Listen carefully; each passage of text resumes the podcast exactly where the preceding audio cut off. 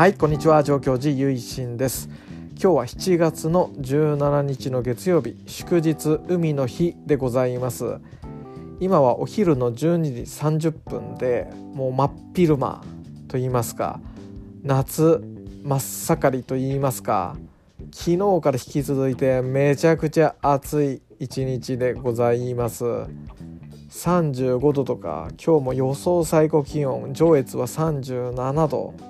とかで昨日ほんとねもう夜中でも暑かったですからね。7月でもフルスロットルで冬はね寒くて雪も多いけど夏ちょっと手加減ねしてくだせよって思うんですけどもすごい厳しい日本の夏と言いますか越後高田の夏でごぜます。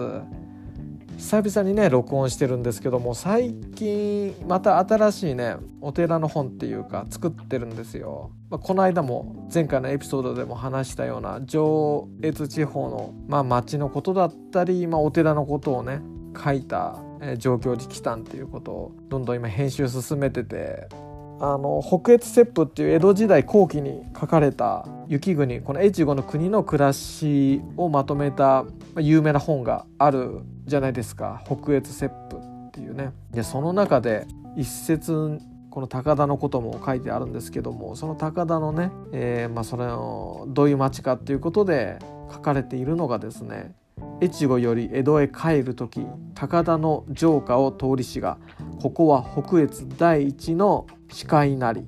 ということでまあね一番の都会だと街中だと。越後のね高田っていうのはすごい都会だったんだっていうことがね江戸時代末期のこの記述でわかるわけで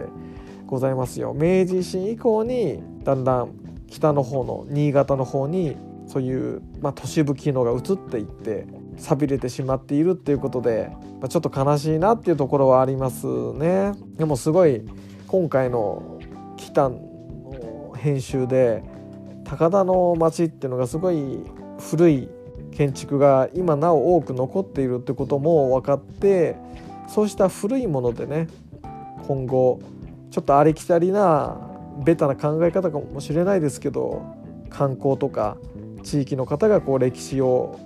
なんかこう興味を歴史のことについて地元の人が関心を持つことで続いていく紡がれていくもんだと思うんでそうしたきっかけっていうのがすごいありふれているもうお宝がいっぱいあるんだなっていうこともちょっと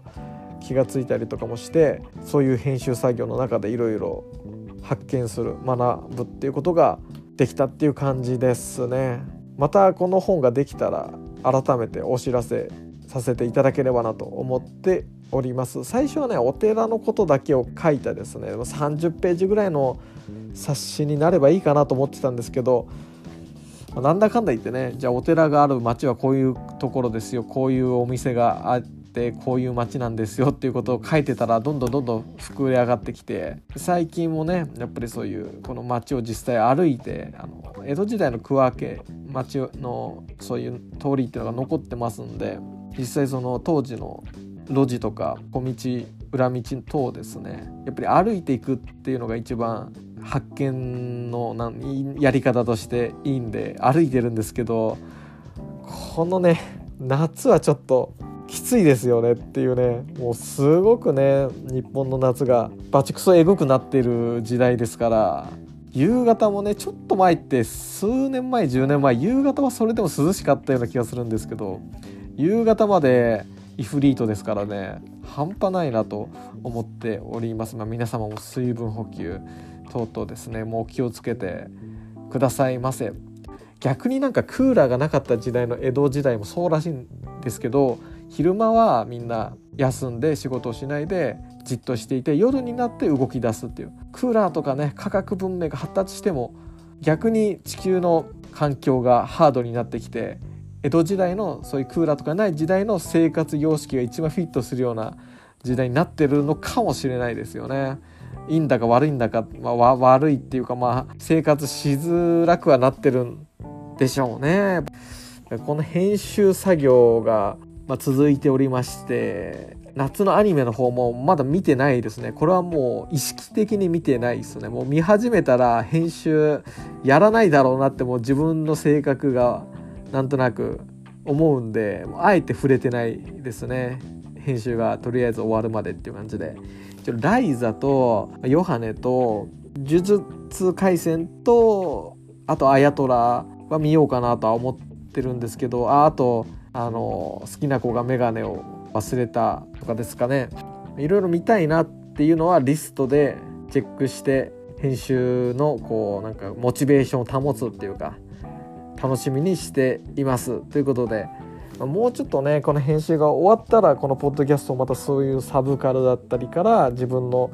関心のあることだったりその仏教だったりお寺のことだったり歴史だったりとかを結びつけて話していくみたいなこともやっていきたいなとまた思っておりますんでまたそしたらね、えー、まあ、聞き流していただいてあの BGM として流していただければこれ幸いでございます。ということで今回はもうめちゃくちゃ暑くてもベリベリバチクソハードな夏の一日でございます。というところからお届けいたしました。最後までお聴きくださりありがとうございました。合唱何万ダブ。